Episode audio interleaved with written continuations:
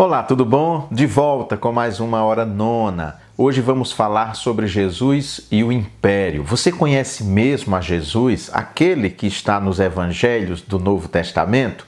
Se você quer conhecer mais, eu peço que você escute esse vídeo até o final. Antes disso, de começar no livro, eu vou dar um break de 10 segundos. Nesse tempo, se você não é inscrito no meu canal, se inscreva, chama seus amigos, divulgue para que outros também se inscrevam, dê uma like, ative o sininho para que você seja avisado sempre que tiver conteúdo novo. Fique aí, volto logo.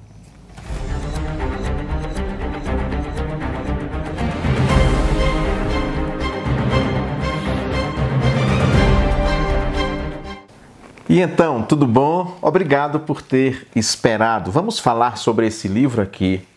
Jesus e o Império, o Reino de Deus e a Nova Desordem Mundial. A gente raramente costuma ouvir falar de Jesus como alguém inserido dentro de um tempo, de uma história, de uma cultura. Raramente a gente sabe do que ele se alimentava, por exemplo, como ele se vestia quais as suas relações econômicas, políticas, sociais, como ele via o Império Romano, como se relacionava com o Império. Quase sempre o Jesus que é pregado nas igrejas é descolado dessa realidade, um ser meio etéreo que não se relaciona com o mundo, com a sua sociedade. Esse livro de Richard Horxley vem justamente suprir essa lacuna que existe no ensino e no estudo a respeito de Jesus Cristo. O livro está dividido em cinco capítulos, mais um epílogo, uma introdução muito importante, muito significativa.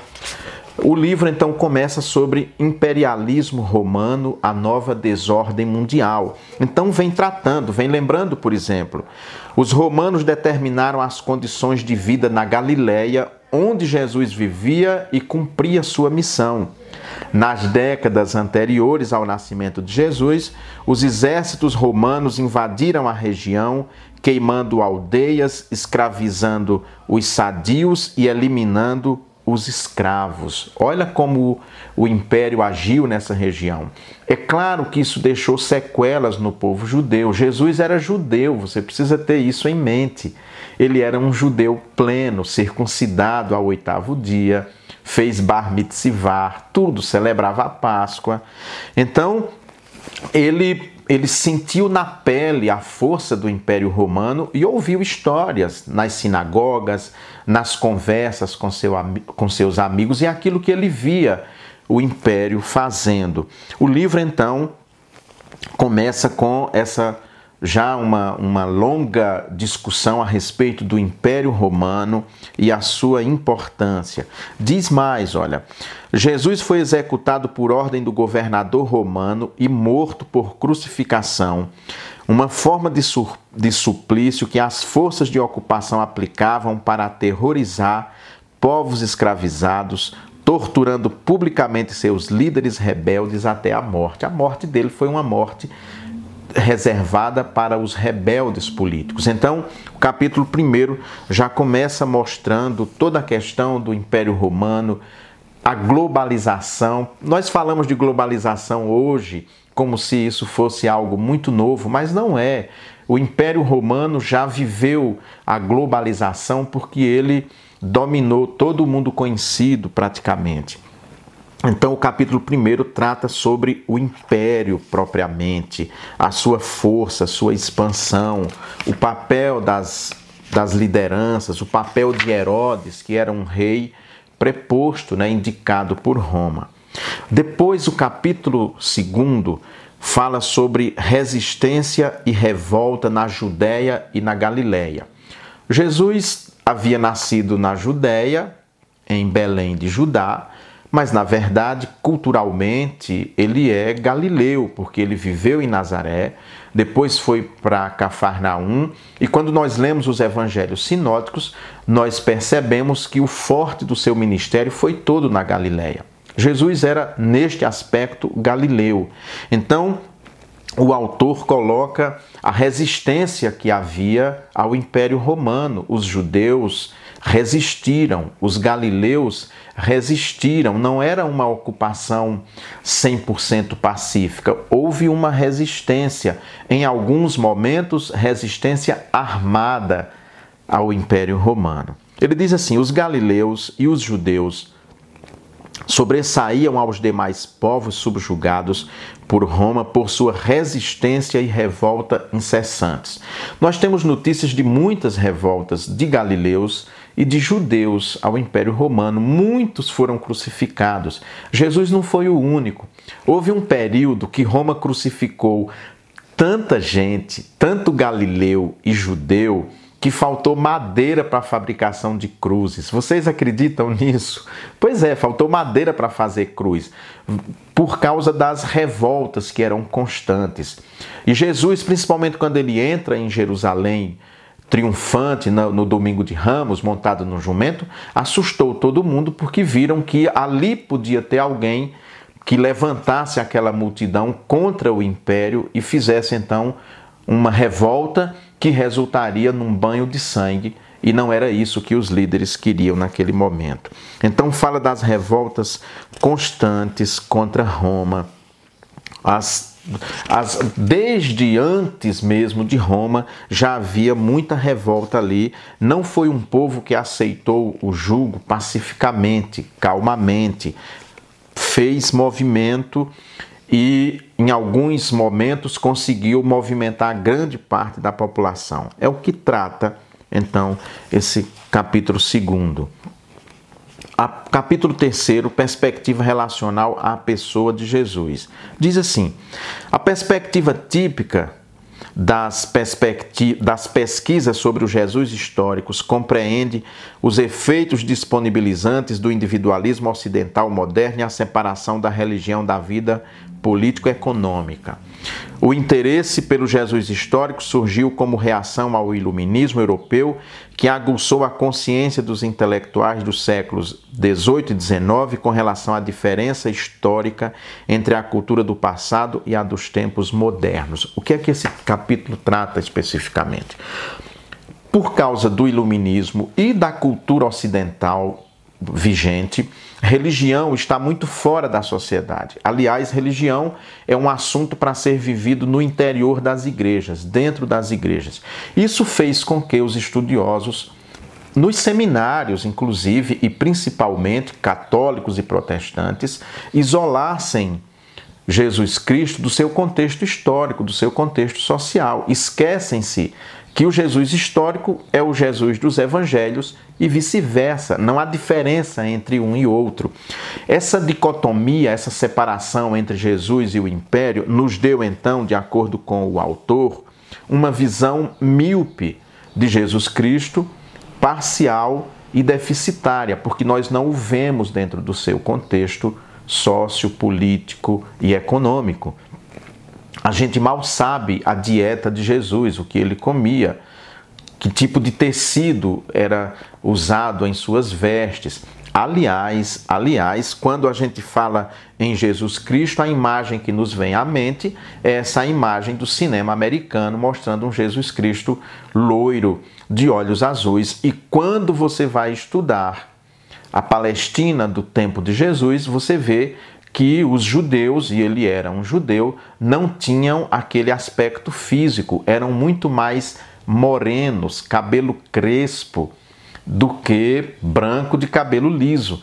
Então o cinema influenciou muito e também ajudou a criar essa imagem de Jesus muito descontextualizado do seu tempo. O autor mergulha nessa questão de forma profunda, séria uma pesquisa bem documentada a respeito de Jesus Cristo. Cita as fontes, o Evangelho de Marcos, a fonte que tão discutida nos meios eh, dos exegetas. Capítulo 4, julgamento divino da ordem imperial romana. Há um julgamento divino a respeito da ordem imperial romana.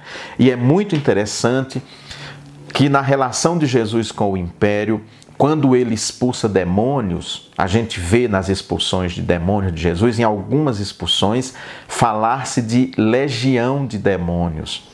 Bom, o que eram as legiões? As legiões eram destacamentos militares romanos que estavam na Palestina. A legião era um destacamento militar que podia ter 100 ou até mil soldados, sei lá, eram muitos, não há registro exato de quantos soldados pudesse haver numa legião, mas era um número significativo. Então, quando ele relaciona os demônios chamando de legião, são muitos, é uma legião, ele está criando ali um paralelo com o Império Romano.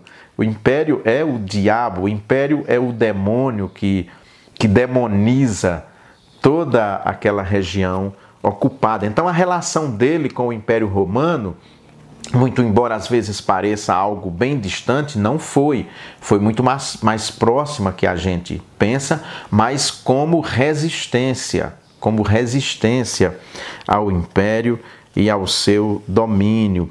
Ele chama os líderes políticos de raposa, né? Ele chama os líderes que ali representavam o Império Romano de raposas velhas, ou seja, seres repugnantes, traiçoeiros, a respeito de quem não se devia nutrir nenhuma, nenhuma, nenhuma confiança.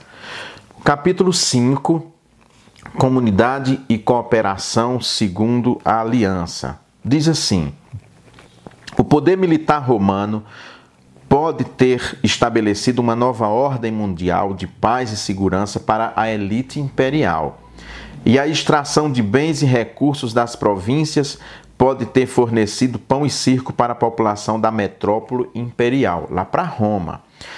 O lado difícil, negativo da Pax Romana, porém, significou desordem e devastação para os povos conquistados. Por isso que o subtítulo do livro é O Reino de Deus e a Nova Desordem Mundial. Era uma ordem mundial para Roma, mas não pelo, para os povos subjugados. Mais ou menos como a gente pensa hoje do Império Americano. O Império Americano estabelece a ordem mundial para os Estados Unidos da América, mas vá no Oriente Médio para ver que visão eles têm dos Estados Unidos. Olha o que houve ao Iraque, olha o que houve ao Afeganistão depois das invasões americanas, olha o que aconteceu lá no Vietnã, por exemplo, na Coreia. Os Estados Unidos levou para esses lugares não ordem, levou foi desordem, guerra, morte, destruição, exploração. Por isso que esses povos, tanto os asiáticos quanto os orientais, via de regra são anti-americanos, porque sentem esse peso do Império Americano. Era assim que os judeus, que os palestinos, de um modo geral, viam Roma, não como uma ordem, mas uma desordem. Explorava o povo, cobrava imposto, levava esses impostos para Roma e não ficava lá para investimento. Interferiam em todas as áreas da cultura, da sociedade. Os judeus relativamente ainda eram respeitados em sua fé, mas isso não pode se dizer de outros povos. Isso não pode se dizer, por exemplo, do cristianismo já do fim do primeiro século, que o império vai ter uma relação muito diferente. Olha, no nível mais popular do Evangelho de Marcos, fica claro a partir do momento em que Jesus expulsa o demônio, cujo nome é Legião, que são realmente os romanos que possuem o povo, possuem no sentido de possessão demoníaca, né? E por referência, os exorcismos de Jesus estão libertando o povo da opressão romana é criada essa relação. O livro é muito bom, ele traz uma dimensão muito importante.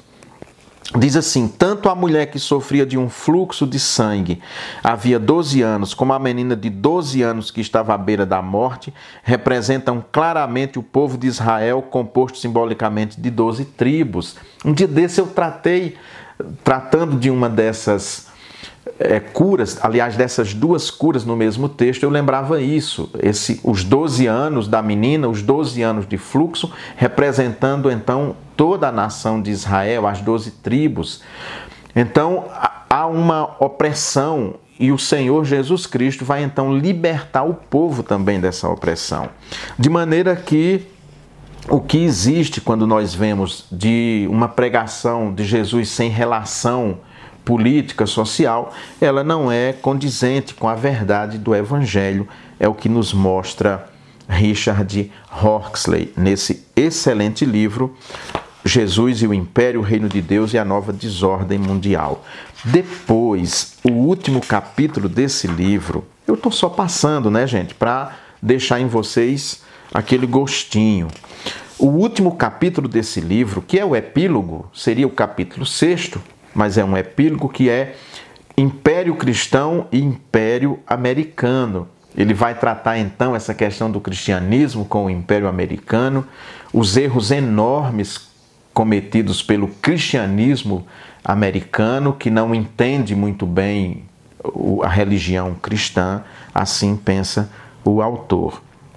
Ele diz: no caso de Jesus, Ben José Porém, o governador romano mandou açoitá-lo e depois executá-lo pelo método da crucificação, uma morte dolorosa reservada para os rebeldes. Aí vem mais. Normalmente, Normalmente, nem os que participavam de protestos em Jerusalém eram presos e mortos, como, os, como outros administradores de cidades capitais pré-industriais. Os sumos sacerdotes e o governador romano em Jerusalém geralmente deixavam que um protesto, especialmente uma demonstração de pequenas proporções, seguisse seu curso, deixavam, mas noutros casos não. Noutros casos não, havia repressão e uma repressão muito forte. E aqui então ele trata sobre essa relação entre o cristianismo e o Império Americano, o Império Americano se dizendo como que representante de, de, de um um reino cristão, uma cultura cristã que tem que levar ordem ao mundo inteiro, mas no fundo, no fundo, não é isso o que acontece. Diz assim: os puritanos se consideravam um povo perseguido como os israelitas primitivos que fugiram da tirania para estabelecer uma nova sociedade da aliança. Os puritanos que fogem da Inglaterra para a nova Inglaterra, para o que são os Estados Unidos hoje. Os Estados Unidos como a Nova Roma, foram concebidos desde o começo como império, não apenas como república. Na verdade, é uma república de fachada, né? Os Estados Unidos são, na verdade, um império. É isso que o que nós vemos com todo o mal que o império pode trazer. Foi Roosevelt quem realmente deu o tom e ditou os termos do Império Americano que se concretizaria plenamente na Pax Americana na virada do novo milênio. A questão da Pax Romana, a Pax Americanos. Os norte-americanos acham que levam paz e democracia ao mundo. Agora vá perguntar aos vietnamitas, aos coreanos, vá perguntar aos povos do Oriente Antigo, os árabes de modo geral, vai no, no Iraque, vai no próprio Irã, que não são árabes, são persas, mas veja ali como é que eles veem os Estados Unidos da América. Após duas décadas de relativo isolamento depois da Primeira Guerra Mundial, os Estados Unidos se tornam o ator principal no palco do mundo em decorrência da Segunda Guerra Mundial. Então mostra essa relação finalmente entre cristianismo e Império Americano, os grandes erros que são cometidos em nome da democracia e da fé. Esse é o primeiro livro que eu trago nesse ano de 2020 e 22 e penso que é um livro que vai deixar você com água na boca, porque ele é muito bom, Jesus e o Império, ao mostrar a relação de Jesus Cristo com o Império Romano, com sua cultura, com a política, com a economia e, que, e com tudo mais que ele se relacionava. Tá bom assim? Ficamos por aqui então. Uma boa leitura, um grande abraço. Se você ficou até aqui, não esqueça, se inscreva no meu canal, ative o sininho, divulgue, compartilhe, dê uma like para que outras pessoas terminem vendo também esse vídeo, tá bom? E se puder, adquira o livro, leia, você vai gostar, eu tenho certeza. Bye bye, até o nosso próximo encontro.